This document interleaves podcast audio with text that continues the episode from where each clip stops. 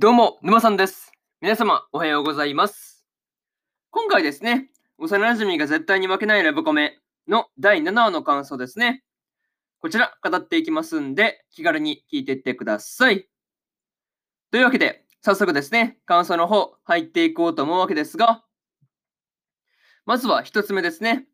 次の企画というところで、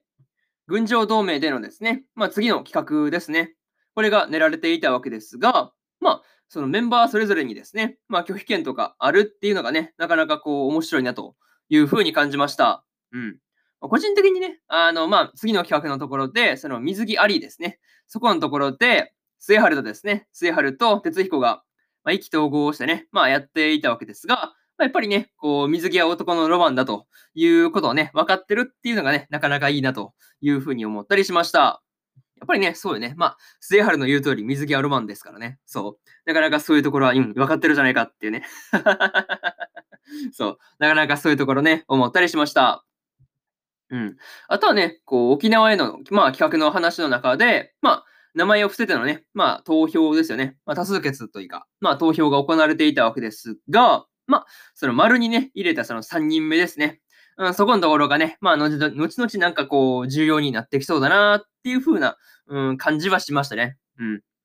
まあね、その前後の、まあ、会話というか、話の流れからしてですね、まあ、うん、白草が怪しいところではね、あるんですけど、まあ、なまあ、うすうすですからね。まあ、なんか察しがつくっていう程度のもんですから、まあ、うん、わかんないですけどね。うん。まあでも一番こう怪しいっていうのは白草かなっていうのは、まあその投票のね、まあ直後のところでは分かったなという感じはしました。うん。合ってるかどうかさておきね。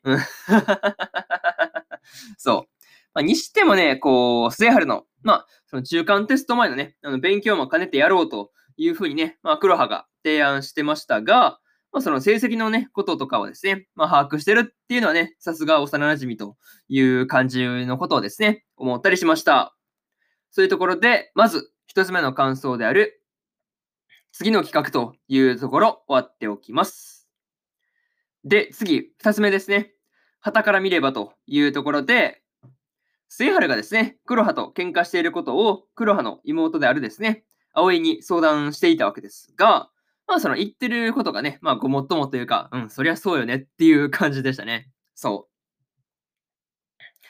あとね、こう、その、末春と、まあ黒羽の喧嘩の話とかをね、聞いて、まあ早く付き合ってしまえっていうね、まあ話がまあポロッとね、まあ出てきたわけですが、まあ出てきてしまっていたわけですがね、その、まあ確かにそれには同意するところですよね。そう。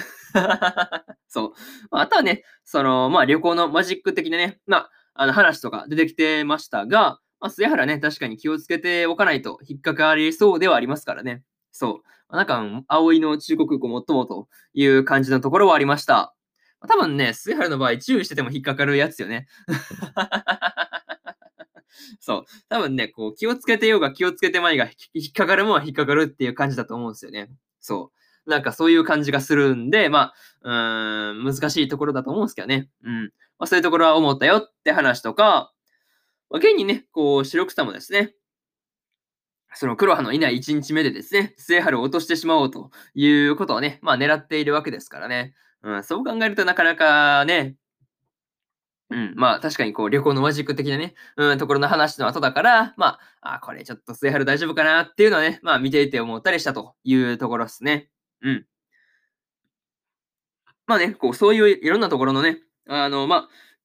うん、注意というかね、うん、注意をね、その遠慮せずに、まあ、言ってくれるあたり、こう、やっぱりね、葵がいい子だなというところをすごい思ったりしました。そういうところで、二つ目の感想である、旗から見ればというところ、終わっておきます。で、次、三つ目ですね。白草の計画というところで、白草がですね、まあ、裏で哲彦と組んで、沖縄での2泊3日のうちの1日目ですね。まあ、そこで末原をね、一気に攻略してしまおうという、まあ、計画をね、立てたりしてました。まあね、こう、一番の強敵である黒羽のね、あの、いない1日目で勝負を決めにかかるっていうのはね、なかなかうまいなというふうに思ったんですが、まあ、明らかにね、ここでこう、マリアを残したっていうのはちょっとミスだったなというところは思ったりしました。うん。個人的にはね、こうやるなら徹底的にやって、マリアのにもですね、何かしら対策をね、打っておいた方が良かったなというふうには思うんですけどね。うん。まあそこまで言っちゃうとちょっとね、まあ逆に怪しまれますからね。そう。まあなかなか難しいところであるかなっていうふうに思うんですけど、まあ、できる限りね、そう。まあできるのであれば、マリアもね、省いておくべきだったよねっていう話ですね。そう。まあ、もしかするとね、まあ、マリアになら勝てると踏んでいたのかもしれないんですが、さすがにね、爪が甘かったなというところは感じましたね。そう。まあ、そういうところを感じたよ、感じたよって話とか、まあ、とりあえずね、こう、マリアと白草がですね、まあ、料理対決ですね、まあ、することになっていたわけですが、その結果というかね、まあ、どうなるのかっていう部分がね、まあ、見ものなわけですが、まあ、料理対決、まあ、料理のね、話が出たタイミングのね、まあ、その白草の様子というか、まあリアクションからして、まあその料理対決はですね、なんとなくこうマリアが勝ちそうだなっていう気がするんですよね。うん。まあわからんけどね、意外とそう、白草も苦手と言っときながら意外とできたりする可能性もないとは言えないですからね。うん。まだまだその辺わかんないんですけど、まだまだ、うん、そういうところはわかんないですけど、まあそういうところを感じたよっていう話ですね。うん。そういうところをね、まあ思ったり感じたよという話で、3つ目の感想である白草の計画というところ終わっておきます。で、最後にというパートに入っていくんですが、今回のね、ラストで沖縄に、えー、行っていたわけですが、早速ね、まあ白草の計画に狂いが生じていて笑ってしまったなというところでした。うん。そう。いや、確かにそうよね。もう、なんか立て、立ててね、すぐにもう崩壊してるというか、なんかそういうところがちょっと面白かったなっていう感じでした。うん。あとはね、そうだな、まあ、外ね、その沖縄の前ですね、前の話で、まあ、あの、マリアがね、その編入試験をですね、まあ、彼と権力でねじねじねじ込んだというところですね。まあ、ここがこう、さすがすぎて、なんとも言えないというところだったなとか、あとはね、